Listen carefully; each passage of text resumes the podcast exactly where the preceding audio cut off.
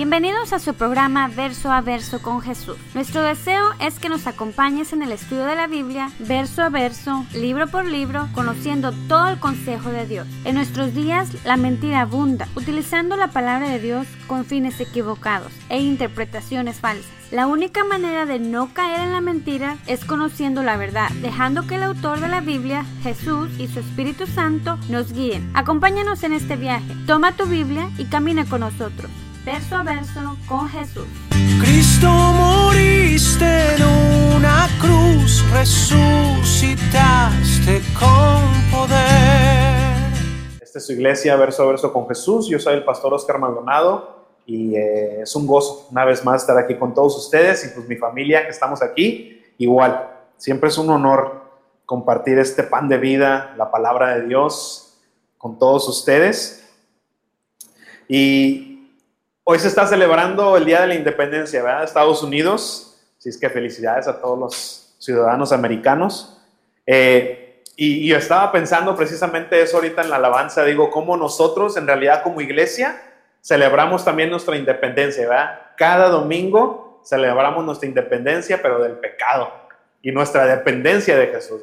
Cada domingo nosotros en realidad estamos de celebración. Venimos a darle gracias a nuestro Dios por lo que ha hecho, lo que está haciendo y lo que va a hacer. Y siempre es un modo de, de, de celebración para nosotros. Pero claro, hay días importantes como hoy.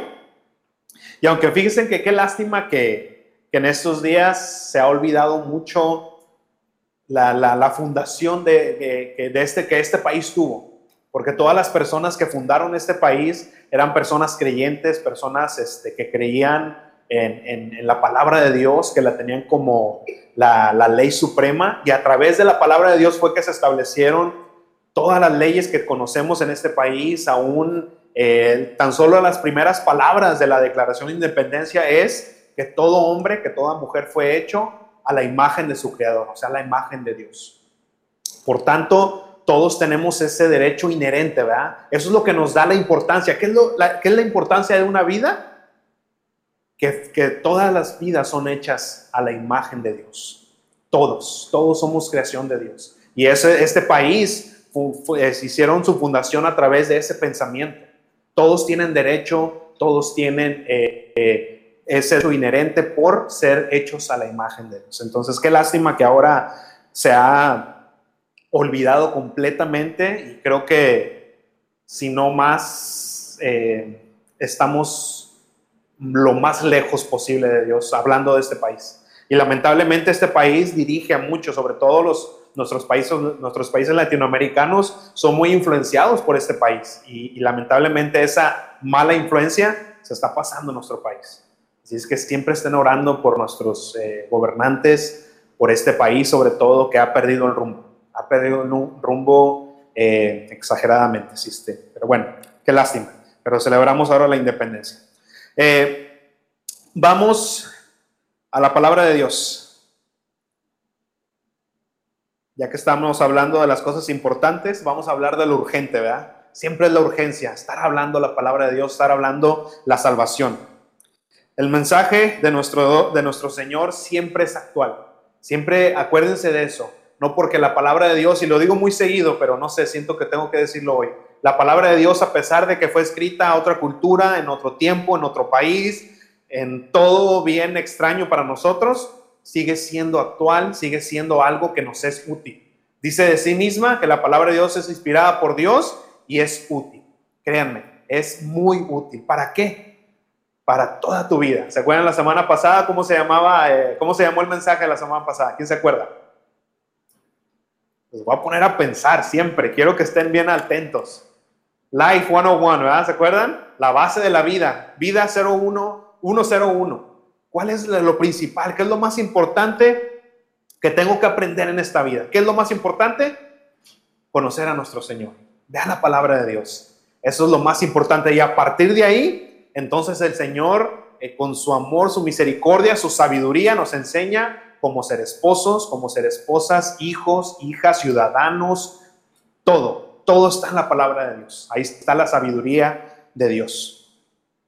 Entonces, eh, seguimos con nuestra, nuestro estudio verso a verso en el Evangelio de Juan. y hoy si Dios quiere vamos a terminar el capítulo 3.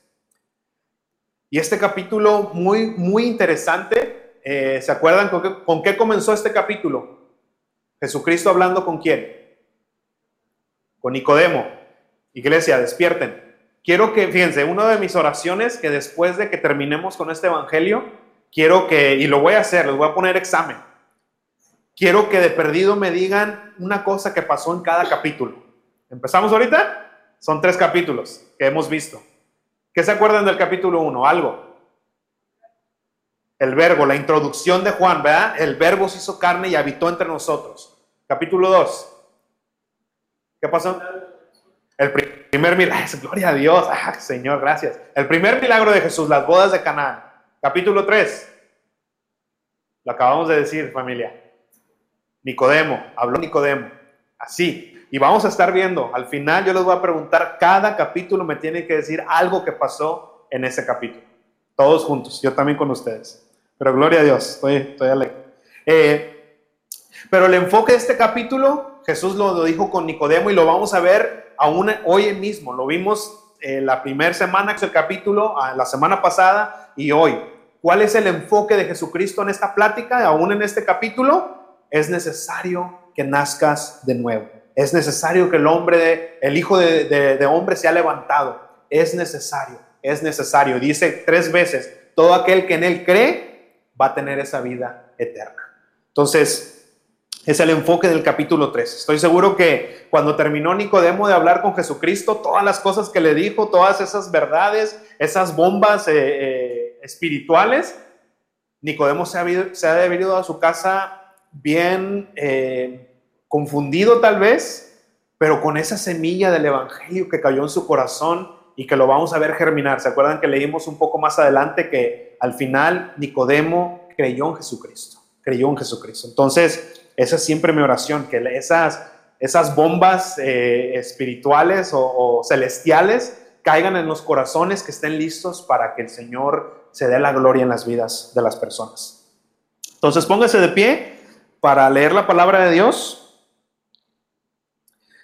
Pero estuvimos viendo como eh, si esto fuera una película, las cámaras estaban en la conversación de Jesús con Nicodemo, pero ahora vemos que vuelven a cambiarse vuelven a cambiarse al personaje con el cual inició este, que es Juan el Bautista.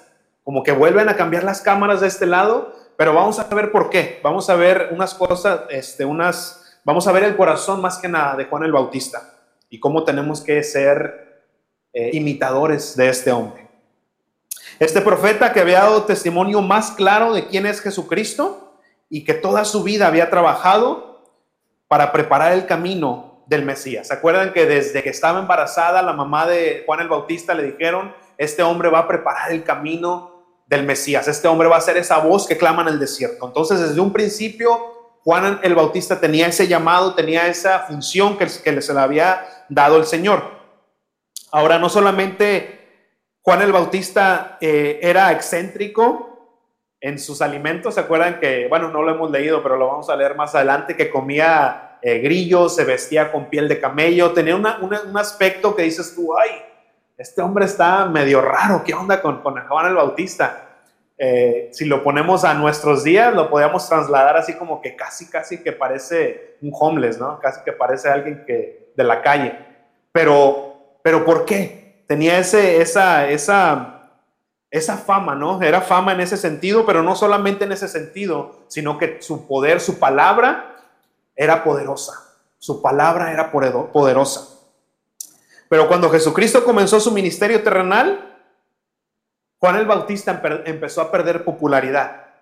Porque acuérdense que a él mismo dijo, este es el Cordero de Dios, síganlo a él. Entonces, muchas personas, dice la palabra de Dios, que eran discípulos de Juan el Bautista, empezaron a seguir a Jesucristo. Y todo, esa, todo eso que empezó a pasar empezó a hacer algo en el corazón de muchos de sus discípulos, de Juan el Bautista. Y vamos a ver qué es lo que pasó. El nombre de, esta, de este mensaje se llama Mi gozo está cumplido. Mi gozo está cumplido. Vamos a estar estudiando en versículo 22 hasta el 36, de ahí del capítulo 3. Y ahorita vamos a leer solamente del versículo 22 al 30. Así es que si ya tienen lista su Biblia, recuerden familia, cada vez que nosotros abrimos la Biblia, es Dios hablando con nosotros. Esta es la palabra de Dios, así es que tomémosla como tal. Padre, honramos tu nombre al leer tu palabra. Dice Juan capítulo 3 versículo 22, dice, desde después de esto vino Jesús con sus discípulos a la tierra de Judea y estuvo ahí con ellos y bautizaba. Juan bautizaba también en Enón junto a Salim porque había ahí muchas aguas y venían y eran bautizados porque Juan no había sido aún encarcelado. Entonces hubo una discusión entre discípulos de Juan y los judíos acerca de la purificación. Y vinieron a Juan y le dijeron, rabí, mira que el que estaba contigo al otro lado del Jordán, de quien tú diste testimonio, bautiza y todos vienen a él. Respondió Juan y dijo, no puede el hombre recibir nada, no le fuere dado del cielo. Vosotros mismos me son testigos de que dije, yo no soy el Cristo, sino que soy enviado delante de él. El que tiene la esposa es el esposo, mas el amigo del esposo que está a su lado y le oye, goza grandemente de la voz del esposo. Así pues, este mi gozo está cumplido. Versículo 30. Leemos todos juntos. Es necesario que Él crezca, para, pero que yo me.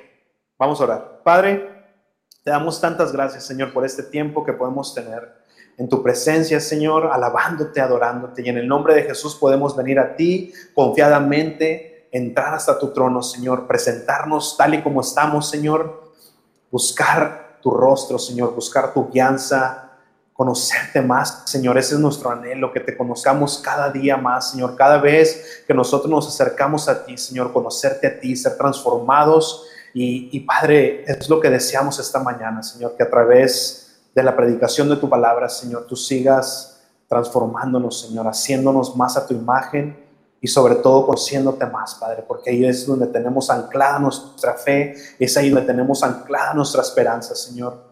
Y, y, Padre, ese es nuestro anhelo. Nuestro anhelo es estar en tu presencia, Padre, cada día, cada minuto, cada instante, Padre.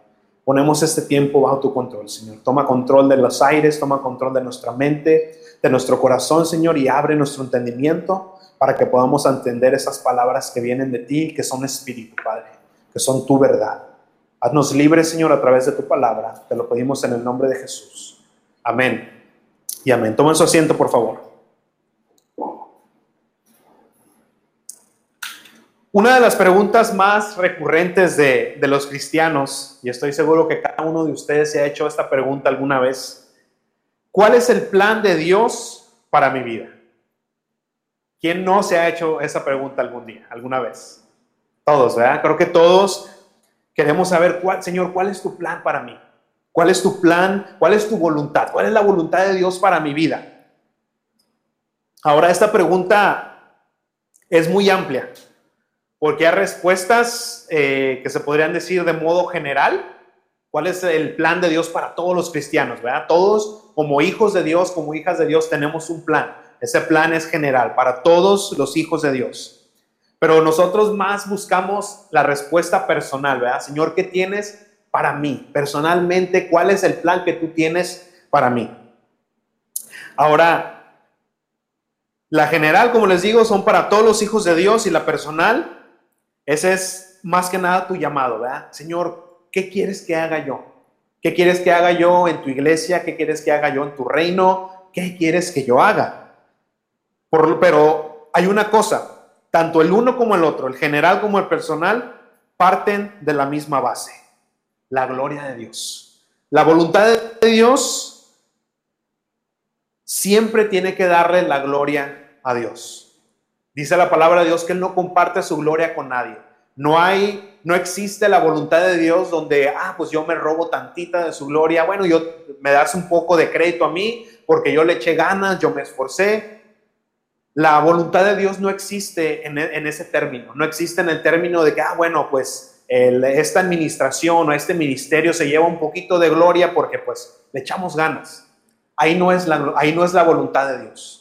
A eso puedes luego, luego ponerle una tacha y saber que si tú te vas a llevar la gloria, que si cuando tú haces esa obra y la gente va a decir, wow, le echó ganas Oscar. Es, Oscar, ahí ya tienes que tomar un paso hacia atrás y ver si estás verdaderamente en la gloria de Dios, o más bien en la voluntad de Dios. Ahora, la voluntad de Dios parte de que ahora dejamos de vivir para nosotros mismos, dejamos de vivir para nuestra gloria, para nuestro orgullo, y ahora vivimos para Cristo, ¿verdad? Como dijo Pablo, ya no vivo yo, sino ahora vivo Cristo en mí. Lo que yo vivo ahora lo vivo para Él.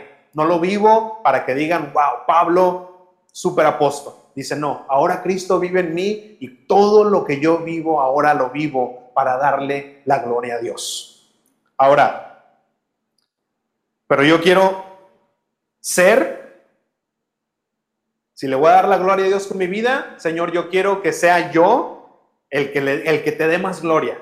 Ahora, podemos pensar que es, un, es una buena intención, es un buen pensamiento, ¿verdad? Señor, yo quiero ser el, tu hijo que, que te dé más alegría, que te dé más gloria. Pero hay una trampa ahí, porque podemos empezar a tener ese, ese espíritu como lo tenían los discípulos, que comenzaban, dice la palabra de Dios, que empezaron a discutir, ¿verdad? Entre ellos, de quién iba a ser el mayor en el reino de Dios. Bueno, sí, Jesús, tú eres el rey, ¿verdad? Tú eres, pero ¿quién es tu mano derecha, ¿verdad? ¿Quién es el que va a estar, quién, quién va a ser tu, tu vicepresidente, ¿no? Por así decirlo. Y podemos empezar a, a, maquinar eso nuestro corazón y empezar a compararnos. Bueno, yo, a ver, déjame ver, así, yo soy mejor que fulanito, yo soy mejor que Diego, entonces ya, ya le gané. Y empezamos a querer buscar dónde podemos eh, ganarle a ese hermanito, para hacer, seguir subiendo el escalón. Ese espíritu de competencia que si no lo podemos, si no lo sabemos suprimir, no lo podemos quitar de nuestro pensamiento, puede llegar a niveles que ya no vamos a tener control. Puede llegar a lo que es la envidia. Dice Proverbios 27, 4, que la envidia, vayan para allá, quiero que lo subrayen. Porque a veces pensamos en la envidia, pensamos que la envidia solamente, ah, eh, mi vecino tiene un super carro, ¿ah? yo quiero, quiero, quiero ese carro. La envidia no solamente, Proverbios 27, 4. La envidia, la envidia no solamente es que tú desees algo que tiene otra persona, sino que llega a este, un sentimiento más profundo y más peligroso. Proverbios 24, 27, 4.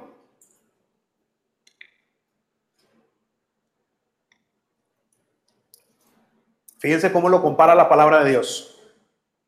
Dice, cruel es la ira e, e, impetuoso el furor, mas ¿quién podrá sostenerse delante de la envidia?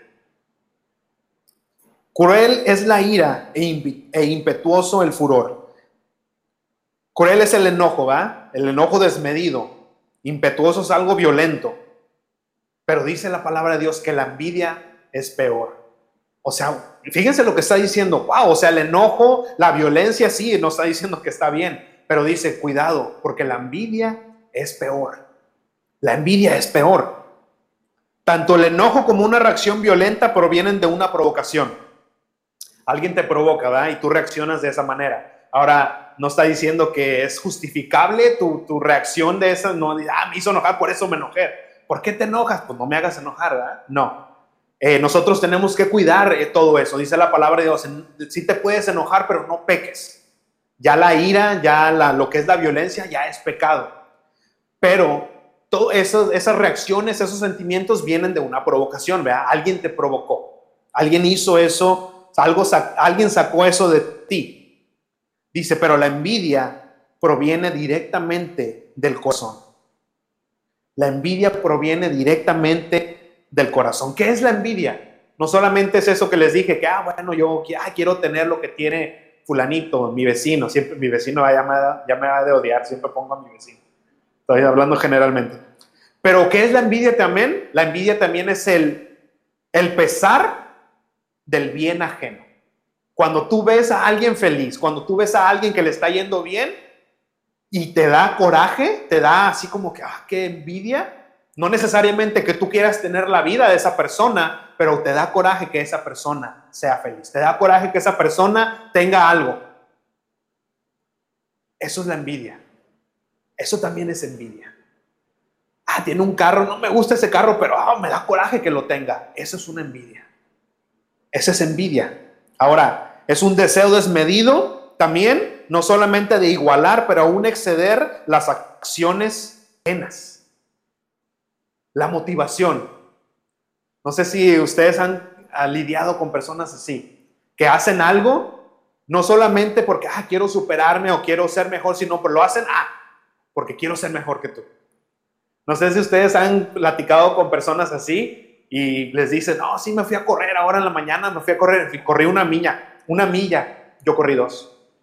Yo he corrido tres, no, no, yo antes corría diez millas. Y, digo, espérate, yo nomás estoy con, pero así, la envidia de que, de que dices, no, es yo tengo que ser más que tú, ¿no? Tengo que, más que tú, siempre es algo bien pesado, ¿no? no puedes ni establecer una conversación porque siempre, no, sí, yo, me, este, yo gano 10 dólares la hora, yo gano 12. No, y yo ganaba antes y empieza, ¿no? Oye, espérate, tranquilo. Pero ese sentimiento, hermanos, esa motivación de que dices tú, no, le voy a echar porque, no, no, no, es que este no puede ser más que yo. Ese es un algo que sale de tu corazón y tienes que tener cuidado. El hacer o tener cosas con el fin de estar contentos está bien, pero si tu fin es mostrarle a los demás que tú también puedes, es ahí donde empieza tu corazón a ser entenebrecido. Y créanme hermanos, nunca vas a tener contentamiento, siempre vas a ser una persona amargada. La envidia siempre te va a dejar un vacío en tu corazón porque siempre va a haber alguien que tiene más que tú, Siempre va a haber alguien que está más guapo que tú. Siempre va a haber alguien mejor que tú en todos los sentidos. Y si tú vives siempre deseando querer ser más que alguien, siempre vas a estar infeliz. Siempre. Siempre.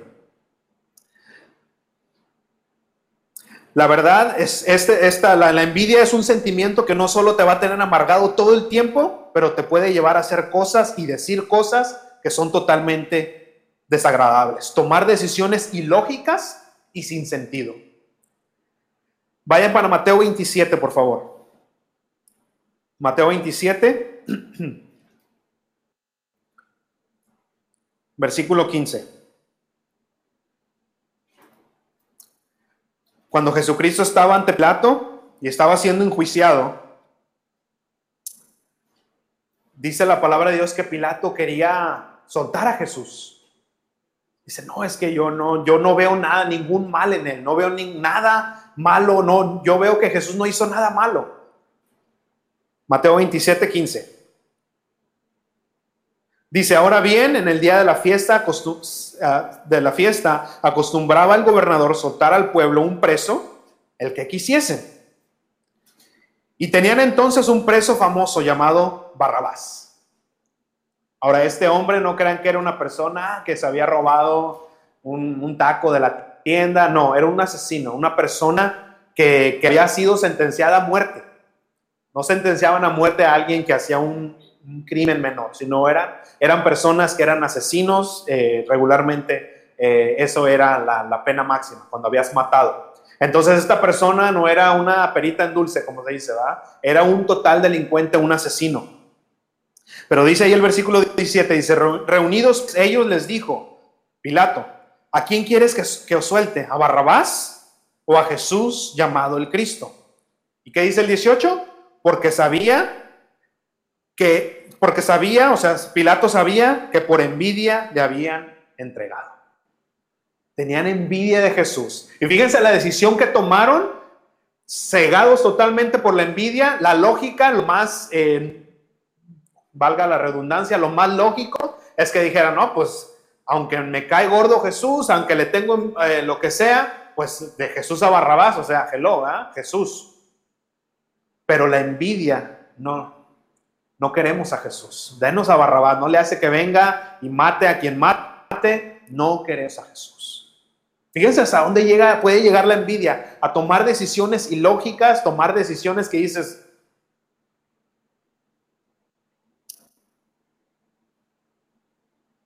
Estos líderes religiosos siempre caminando, ¿verdad? bien presumidos, con esa gran pompa, creyéndose los santos.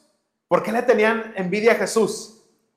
¿Qué decía la gente? Wow, no, es que Jesús habla como una persona que verdaderamente tiene autoridad, no como los escribas, los, los comparaban ¿verdad? con Jesús y decían, no, Jesús habla como una persona, tiene autoridad, no como los escribas. Ahora imagínense, los escribas se supone que eran los, los, los, los los, los super religiosos, los santos, santos, santos, y la gente decía, oye, no, pues como que Jesús dice, quítate que ahí te voy. Y sigue diciendo ahí en el, en el, capítulo 11 del, del, Evangelio de Juan, dice que la gente empezó a seguir a Jesús, ¿verdad? Que empezó a crear mucha fama. Y fue en este capítulo donde dicen que los, los líderes religiosos dijeron, ¿sabes qué? Mucha gente sigue a Jesús, están creyendo en sus señales, hay que matarlo, hay que matarlo. La envidia llegó tanto a que dijeron, ¿sabes qué? Nos está quitando la chamba, nos está quitando la fama, nos está quitando el rating, la popularidad, ya no estamos trending en, las redes sociales porque Jesús, todo Jesús, hashtag Jesús, hashtag Jesús, y nosotros ya no. Tengo que hablarles a los tiempos de hoy. Pero la envidia llegó a que tomaran la decisión ilógica y tonta de decir, preferimos a un asesino que Barrabás. Ahora sí, regresamos a Juan, capítulo 3, ahí es donde empezamos que los discípulos de Juan el Bautista estaban teniendo, estaban empezando a crear esa envidia en su corazón. Y no solamente en contra de los discípulos de Jesús mismo, sino en contra de Jesús mismo. Que dice el, versículo 25, dice, entonces hubo una discusión entre los discípulos de Juan y los judíos acerca de la purificación. Ahora, ¿qué discusión fue la que se soltó ahí con estos, con los discípulos de Juan el Bautista? Eh, acuérdense que cuando dice Juan no está diciendo Juan el sino Juan el Bautista. ¿Cuál discusión que se empezó a, a, a surgir ahí entre Juan, los discípulos de Juan y estos judíos? A ver, Juan, a ver, este, discípulos de Juan, tú estás bautizando, Jesús está bautizando, ¿cuál es el mejor bautizo? ¿A quién tenemos que ir? ¿Cuál es mejor? ¿Cuál es la mejor purificación? ¿El bautismo tuyo, de tu maestro Juan, el Bautista, o la de Jesús? Ahora imagínense, ya de por sí estos discípulos estaban viendo que la gente se iba con Jesús, estaban perdiendo popularidad y vienen estos y les dicen, a ver, ¿quién es mejor? ¿Tu maestro o Jesús? Y fueron con Juan el Bautista y fue cuando le dijeron, en el versículo 26, dice, y vinieron a Juan y le dijeron, rabí, fíjense cómo las palabras que usan los discípulos de, de, del Bautista, dice, rabí, Mira que el que estaba contigo, ni siquiera dicen el nombre, ¿verdad? Dice, mira que el que estaba contigo al otro lado del Jordán, de quien tú diste testimonio, bautiza y todos vienen a él. O sea, rabí, tú eres nuestro rabí, no, no Jesús, dice rabí, aquel, aquel que tú dijiste, que tú lo bautizaste, que tú le dijiste que él era el cordero, aquel que tú le diste la fama, dice, ahora te está robando a todos tus seguidores. Ahora Él también bautiza, está haciendo lo que según tú estabas haciendo.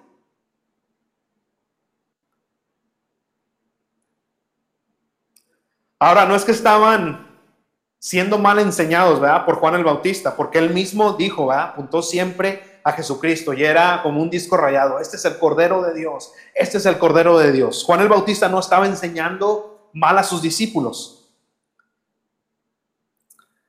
Juan el Bautista siempre dijo, el punto de mi ministerio es apuntar, señalar a Jesucristo. Y fíjense lo que, lo que responde Juan el Bautista en el 27. Respondió Juan y dijo, no puede el hombre recibir nada si no le fue dado del cielo. Dice Juan, miren, siéntense niñitos, les voy a decir. Para empezar mi ministerio, el don de bautizar, mi don de profetizar, todo lo que yo soy viene de Dios. No es que yo le eche ganas, no es de que, ah, wow, Juan el Bautista, todo lo que yo soy, todo mi ministerio, todo lo que yo estoy haciendo viene de Dios, no es mérito propio. Primera de Corintios 4, 7 dice, ¿por qué? ¿Quién te distingue? ¿O qué, qué tienes que no hayas recibido? Y si lo recibiste, ¿por qué te glorías como si no lo hubieras recibido? Como muchas veces. El, el Señor usa personas grandemente y empiezan a jactarse. Ah, no, pues es que, ¿cómo, Señor? ¿Cómo no me vas a escoger si mira la elocuencia que tengo, la gran sabiduría, la gran teología? Y empieza a crear en el pensamiento del hombre, en el corazón del hombre, algo que le empiezas a robar la gloria a Dios. Y cuando Jesucristo dijo, no hay ninguno nacido de mujer que sea como Juan el Bautista, cada vez veo la razón por qué dijo eso Jesús. Fíjense a qué grado Juan el Bautista tenía asunción, tenía, el Señor lo usó a tal grado. ¿Se acuerdan cuál fue las primeras preguntas que, que vimos en el capítulo 1 cuando dijeron que vinieron con Juan el Bautista? ¿Qué fue lo que le preguntaron? ¿Eres tú el Cristo? Fíjense, la, la, fama, la unción que tenía Juan el Bautista, que llegaron a preguntarle, oye, ¿eres tú el Cristo? ¿Eres tú el que ha de venir? Imagínense eso. O sea, estaba siendo utilizado de una manera increíble como para que vinieran y le dijeran, wow, tú has de ser el Mesías. ¿Y qué fue lo que dijo Juan el Bautista? Yo no soy. Es más, yo soy solamente la voz de aquel que clama en el desierto. Yo soy solamente una voz, ni siquiera estoy aquí. Dice, yo no soy ni siquiera digno de desatar, de atarle las correas a mi Señor. Ni siquiera soy digno de ser llamado un esclavo de Él. Yo solamente soy su eco, soy solamente una voz. Fíjense el corazón de Juan el Bautista. Sigue diciendo ahí en el 28, regresamos a, a Juan. Dice, vosotros mismos me son testigos de que yo les dije, yo no soy el Cristo, sino soy enviado de Él. Pero Juan, levántate, este, despierta, yo me imagino los discípulos, ¿no? Estás perdiendo toda tu congregación. Tu iglesia ya, nomás hay unas pocas gentes, Juan, despierta, te vas a quedar sin chamba. Pero me encanta lo que, lo que le responde Juan el Bautista. Les empieza a dar una, una analogía que tiene que ver con su cultura, que tiene que ver con, con las bodas. En esa cultura había una tradición este, de que el amigo del esposo era el que se le llamaba como el best man aquí en Estados Unidos o, el, el, mejor hombre, ¿no? Cuando tú te vas a casar, tienes a un hombre, uno de tus amigos, tu mejor amigo, a veces es el papá, el hermano, pero siempre hay una persona que es la que está cuidando siempre de la fiesta, ¿verdad? siempre está viendo que no falte nada. Eh, en estos también se podría ver como el padrino, ¿no? El padrino de la boda, que siempre está al tanto de que la fiesta, que todo salga como debe de salir. Bueno, en esta cultura había algo más o menos parecido, que era el hombre, el, amigo del esposo, que no solamente se encargaba de que la fiesta fuera perfecta, sino su, su, este, su trabajo terminaba cuando el esposo estaba con su esposa en, la, en el cuarto nupcial. Ahí era donde decía, ok, mi trabajo aquí ha terminado. Vamos a ver lo que dice Juan el Bautista. Dice el 29, el que tiene la esposa es el esposo, ¿verdad? Más el amigo del esposo, o sea, esta persona, el padrino, como quieran llamarlo, que está a su lado y le oye, se goza grandemente de la voz del esposo. Así pues, este mi gozo está cumplido. Le está diciendo a sus discípulos, hey discípulos, es que mi, mi, trabajo, gozo no es que yo tenga una iglesia grande, mi, mi, mi, gozo no es que, ah, Juan el Bautista es el famoso de Israel, de Jerusalén, dice, no, mi gozo, mi trabajo es de que cuando yo escuche al novio decir que ya está con la novia, mi trabajo terminado y mi gozo está cumplido ahí. Les está diciendo, hey, ¿no se dan cuenta que mi trabajo ha sido terminado? Mi gozo está cumplido. Ahora yo les he dicho, este es el Cordero de Dios que quita el pecado del mundo ahora. Por eso dice en el 30, ahora es necesario que, que Él crezca, pero que yo mengüe. Ahora es necesario que Él crezca. Sí, mi congregación se está yendo, ya no hay nadie. Gloria a Dios. Gloria a Dios, dice Juan el Bautista. ¿Por qué? Porque mi trabajo no era tener una congregación grande, mi trabajo no era ser el más famoso, mi trabajo era decir, he aquí el Cordero de Dios que quita el pecado del mundo. Esto es estar seguro en Cristo, esto es saber quién eres tú en Cristo Jesús, tu identidad en Cristo. Y lamentablemente creo que es aquí donde muchos líderes de, la- de las iglesias, de la iglesia en general, pierden el rumbo. Cuando muchos pastores se adueñan de las ovejas del Señor. Hermanos, tú en la iglesia que te congregas, sí, son ovejas que son puestas al, este, al cuidado del pastor, pero no son mis ovejas. Siguen siendo hijos, siguen siendo hijas de Dios. Siguen siendo ustedes ovejas del buen pastor, que es Jesucristo. Y muchas veces esas ovejas el Señor las llama a un ministerio diferente, a un lugar diferente. Y lamentablemente cuando ven eso, no les parece, ¿verdad? Ah, no. Y empiezan a, a decirte tantas cosas que digo, wow, Señor, ¿qué está pasando? ¿Por qué? Porque espérate, no, no, no, es que tú estás aquí y, te empiezan a sacar hasta maldiciones de la manga. No, es que si te vas de aquí te va a caer maldición sobre tu vida. Oye, espérame, yo no soy oveja tuya. El, si el Señor te está llamando a otro lado, ¿yo quién soy para decir que no? Así como los, los, este, discípulos de Juan el Bautista. Oye, Juan, se te están yendo. Gloria a Dios. Yo no estaba siendo discípulos de Juan el Bautista. Yo estaba siendo discípulos de Jesús. Cuando Andrés se fue, cuando el mismo Juan el apóstol se fue, ellos eran discípulos de Juan el Bautista. Cuando ellos se fueron a seguir a Jesús, ¿qué dijo Juan el Bautista? Dale, síguelo, síguelo a Él. Él es el Cordero de Dios. Yo solamente estoy preparando el camino. Lo mismo, hermanos, en cada iglesia, en cada ministerio, nuestro, nuestra tarea, y ustedes pueden verlo en la, visión de la iglesia, nuestra tarea no es hacer discípulos de verso a verso. Nuestra tarea es hacer discípulos de Jesús. Si un día llegara el Señor y dice, ¿sabes qué, Oscar? Todas las ovejas que tienes aquí, cada una va a abrir un, un ministerio en su casa, van a empezar una obra, te vas a quedar sin nada. Gloria a Dios, Señor. Gloria a Dios, porque he cumplido el mandato que tú me diste, que me dijiste, enséñales mi palabra, disipúlalos y envíalos. Y ahí mi gozo estaría cumplido. Yo no estoy aquí para hacer un ministerio grande que digan, wow, verso a verso, el pastor Oscar, y, y yo no estoy aquí para hacer eso.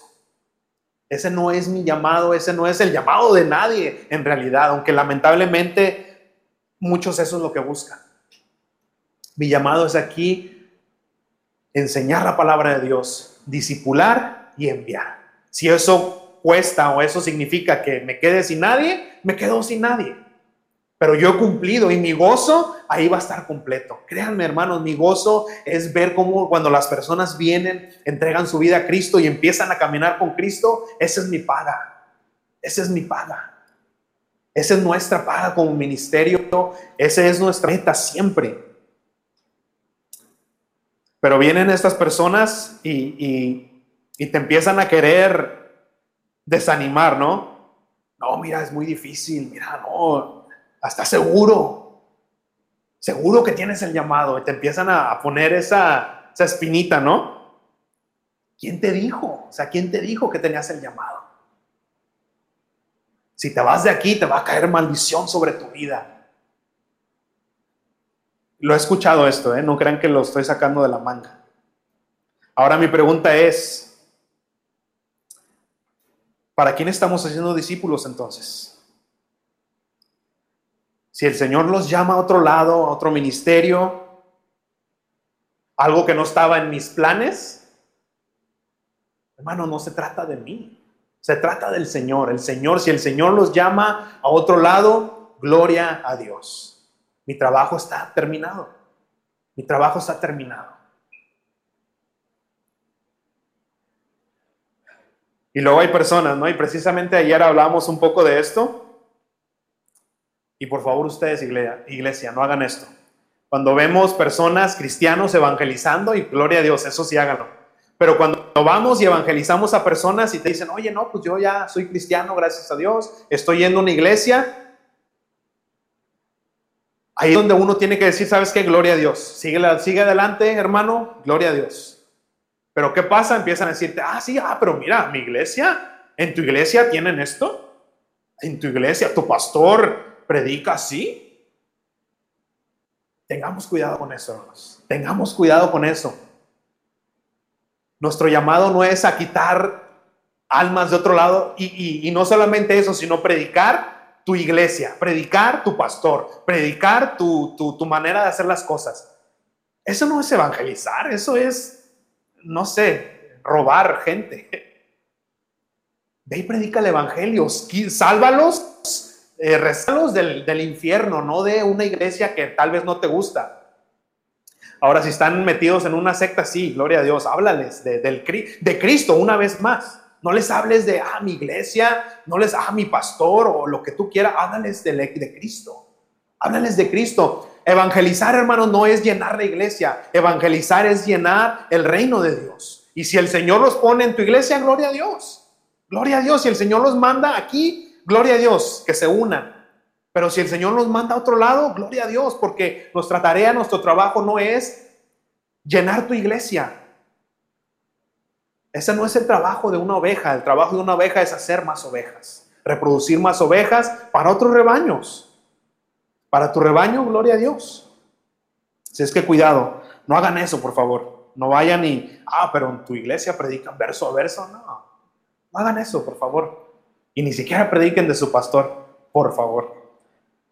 Por favor, porque luego llegan y se dan el, chasco, ¿verdad? Oye, pues este pastor está más chafa que el que tenía ya. Y ya, o sea, y ya perdió. No, hermanos, prediquen el Evangelio. Jesucristo nunca los va a defraudar.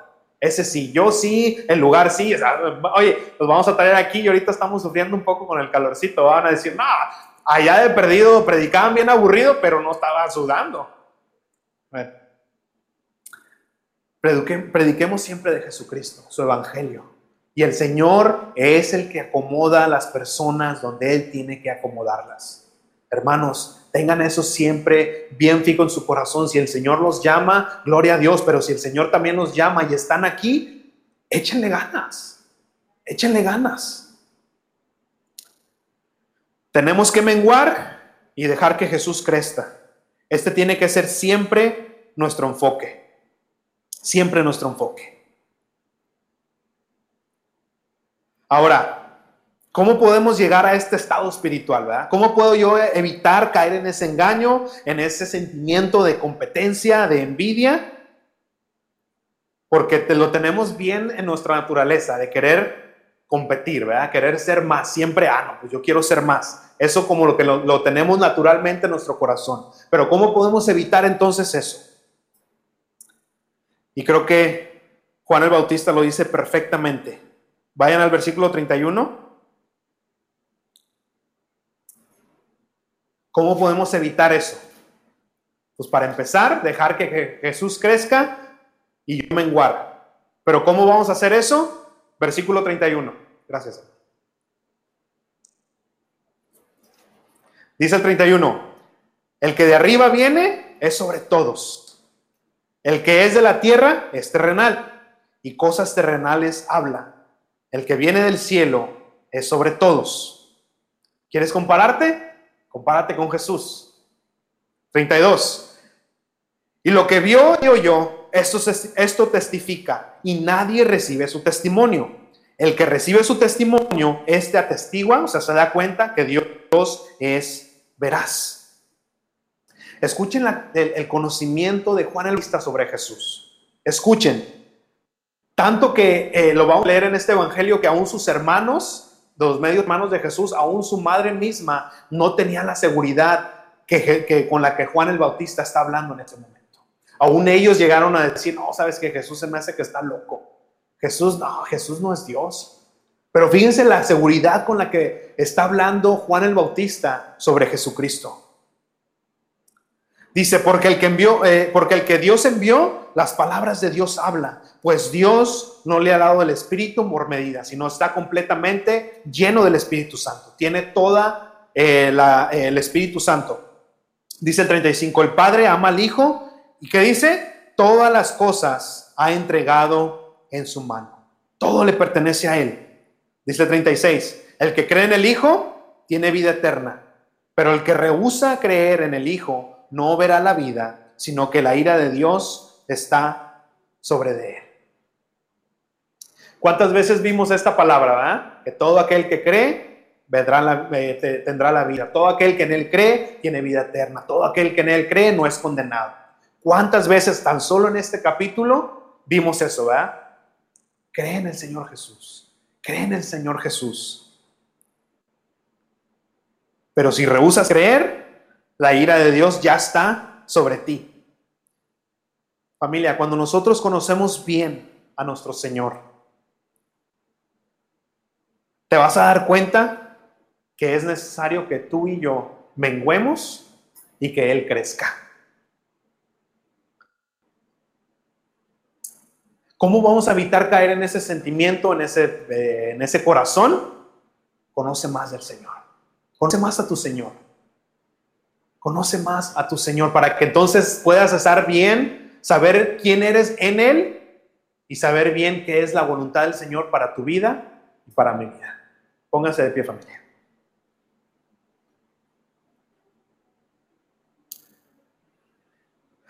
¿Cómo podemos llegar a decir como Juan el Bautista? Mi gozo está cumplido.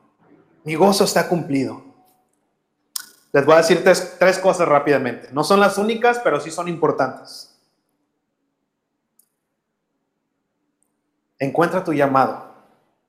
Encuentra tu lugar en el cuerpo de Cristo. ¿Cómo sé? ¿Cómo sé cuál es mi llamado? ¿Cómo sé cuál es mi puesto en el reino de Cristo? ¿Cómo, cómo sé?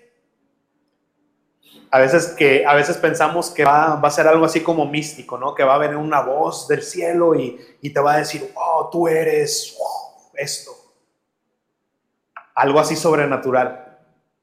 No, hermanos, es, a veces es tan natural que lo pasamos así desapercibido totalmente. ¿Qué ha puesto el Señor en tus manos? Así de fácil. ¿Qué ha puesto el Señor en tus manos? ¿Qué tienes en tus manos? ¿Qué, dones te ha dado el Señor? ¿Qué sabes hacer? Así de fácil. Juan el Bautista, su nombre lo dice, ¿no? Juan, ¿cuál era su don? Bautizar, profetizar. Y me encanta cómo eh, cuando leímos ahí al principio dice que Juan el Bautista estaba bautizando en Enón porque había mucha agua ahí. O sea, su don es bautizar. ¿Y qué le dio el Señor? Mucha agua. Así de fácil, sí, así de fácil. El Señor le dio un don y le dio agua para bautizar. ¿Cuál es tu don? ¿Qué tienes en tus manos?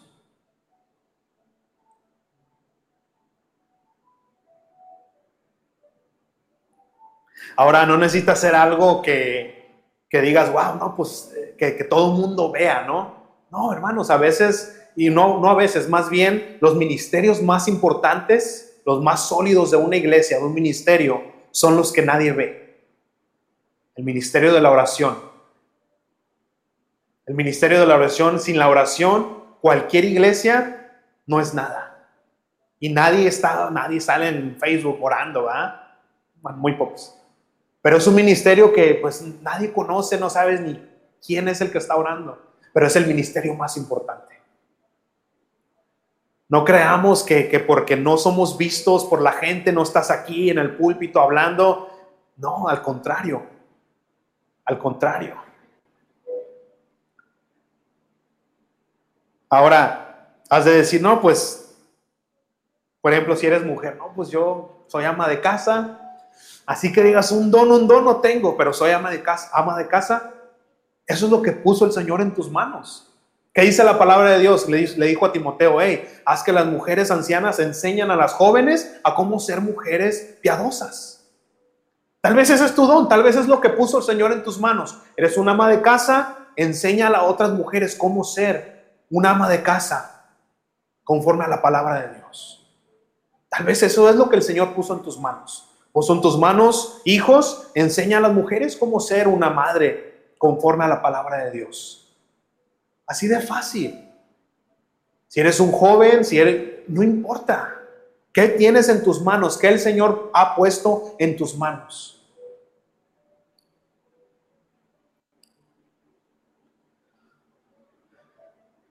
No, pues yo no sé nada. So, soy cocinero, vamos a decir, somos, no sé si hay un cocinero aquí. Yo soy cocinero. Pues en la iglesia sí que digas que hacemos comida, pues no, ¿verdad? Tiene mucho que no hacemos. Toma ese don y ve a un orfanatorio y dona tu tiempo. Cocina para, para, los niños de la calle, cocina para las personas indigentes. Usa ese don y cuando estés este, cocinando tal vez te toca hablar del Evangelio. Y ese es tu don, ese es tu llamado. Tal vez tu llamado es cocinar, pero usa ese llamado para predicar el Evangelio, para mostrar el amor de Cristo.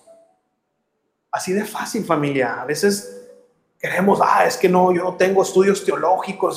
No necesitas estudios teológicos. ¿Qué puso el Señor en tus manos?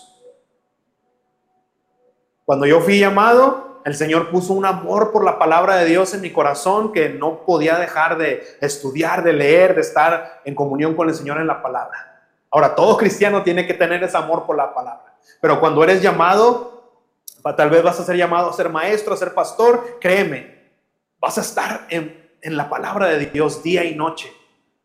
Yo dormía a veces, me iba a la escuela, dormía una o dos horas y a trabajar. Y créanme, sí, llegaba a la casa y, dormía toda la tarde, bien cansado. Pero el Señor siempre me daba las fuerzas para terminar mi día. Yo doy testimonio de eso, yo puedo hablar de eso.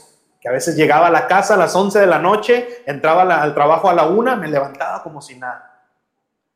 Ahora no lo puedo hacer, pero yo sé que lo hice y no lo hice porque ah, era más joven. Sí, era más joven, pero créeme, no fueron mis fuerzas. No fueron mis fuerzas.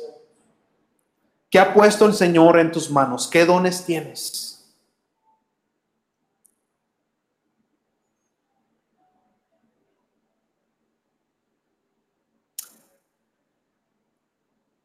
El Señor puso esos recursos en las manos de Juan el Bautista, ¿verdad? Esa agua, así de fácil. Siempre, familia, siempre tenemos que gozarnos en el hecho de que Cristo reciba toda la gloria en lo que tú haces. Cristo tiene que recibir la gloria en todo lo que tú y yo hacemos para el Señor. Esa es la voluntad de Dios. No se trata de ti, no se trata de mí, no se trata de mi iglesia, de mi pastor, de mi líder. Se trata de Cristo y la gloria de Él por los siglos de los siglos. Amén. Siempre se trata de Él, hermanos, siempre. Cuando Él se lleve la gloria es la voluntad de Dios. Si quieres servir al Señor para ser visto por los demás, para recibir alabanza, para que digan, wow, eres alguien, mejor eh, pasa tiempo con el Señor. Conoce más a tu Señor. Vamos a orar. Padre, te damos gracias, Señor, por tu palabra. Gracias por tu Espíritu, Señor, que siempre nos dirige y nos lleva a ti, Padre. Qué hermoso es que todo, tú eres el camino, Señor, el único camino. Y cada vez que entramos a tu palabra, cada vez que entramos a alabarte, a adorarte, Señor, llegamos a ti. Llegamos a ti, Señor Jesús, a tus pies, a la cruz del Calvario, a darnos cuenta que eres tú, Señor. Que eres tú el autor y consumador de nuestra fe, que eres tú, Padre, que de antemano has puesto, preparado todas esas buenas obras para que nosotros andemos por ellas y para que el mundo pueda ver lo que eres capaz tú de hacer, Señor, cuando nos rendimos a ti. Se trata de ti, Señor, todo se trata de ti, Señor Jesús. Ahora podemos ver, Señor, cómo por eso diste tú ese testimonio de Juan el Bautista. No hay nadie que ha nacido de mujer que sea como Juan el Bautista, ese profeta, Señor. Y es increíble, Padre, porque podemos ver al profeta Jeremías, Isaías, Ezequiel, grandes profetas, Señor, aún Daniel. Pero tú dijiste Juan el Bautista. Padre, que nosotros tengamos también esa humildad que tenía Juan el Bautista, Señor. Que ya sea que nos uses mucho, ya sea que nos uses poco, te podamos dar la gloria siempre, Señor. Porque se trata de ti, Padre. Se trata de ti. Ayúdanos siempre a encontrar nuestro gozo, Señor. Que nuestro gozo esté cumplido siempre cuando tú recibas toda la gloria, Señor. Cuando nosotros menguemos y que tú crezcas. Que ahí esté nuestro, nuestro gozo. Que ahí encontremos, Señor, nuestro mayor anhelo que ahí se ha cumplido nuestro gozo, Padre. En que tú te lleves la gloria todo el tiempo, en cualquier cosa que hagamos, en cualquier cosa que emprendamos. Te damos gracias, Señor, y te ruego que tu Espíritu Santo, Señor, haga esa obra en nuestra mente, en nuestro corazón. Y sigas preparándonos, Señor. Sigue preparándonos para lo que tú has de hacer en nuestras vidas, que tu voluntad sea cumplida en nuestras vidas, Padre, porque por eso hemos muerto, Señor, hemos muerto a nuestra voluntad, hemos muerto a, la gloria que queríamos llevarnos, hemos muerto a, nuestros sueños, Señor, porque ahora vivimos para ti. Y sabemos, Señor, que al hacer eso, al vivir para ti, Señor, Padre, podemos encontrar la felicidad, podemos encontrar el gozo completo en nuestras vidas, Señor. Te doy gracias, Padre. Yo pongo en tus manos a cada uno de los que están aquí, Señor, a los que están escuchando en este momento. Padre, ayúdenos a vivir para ti siempre, para tu honra y para tu gloria. Te lo pedimos todo en el nombre de Jesús. Amén y amén. Familia, den un aplauso al Señor porque para Él es toda la gloria.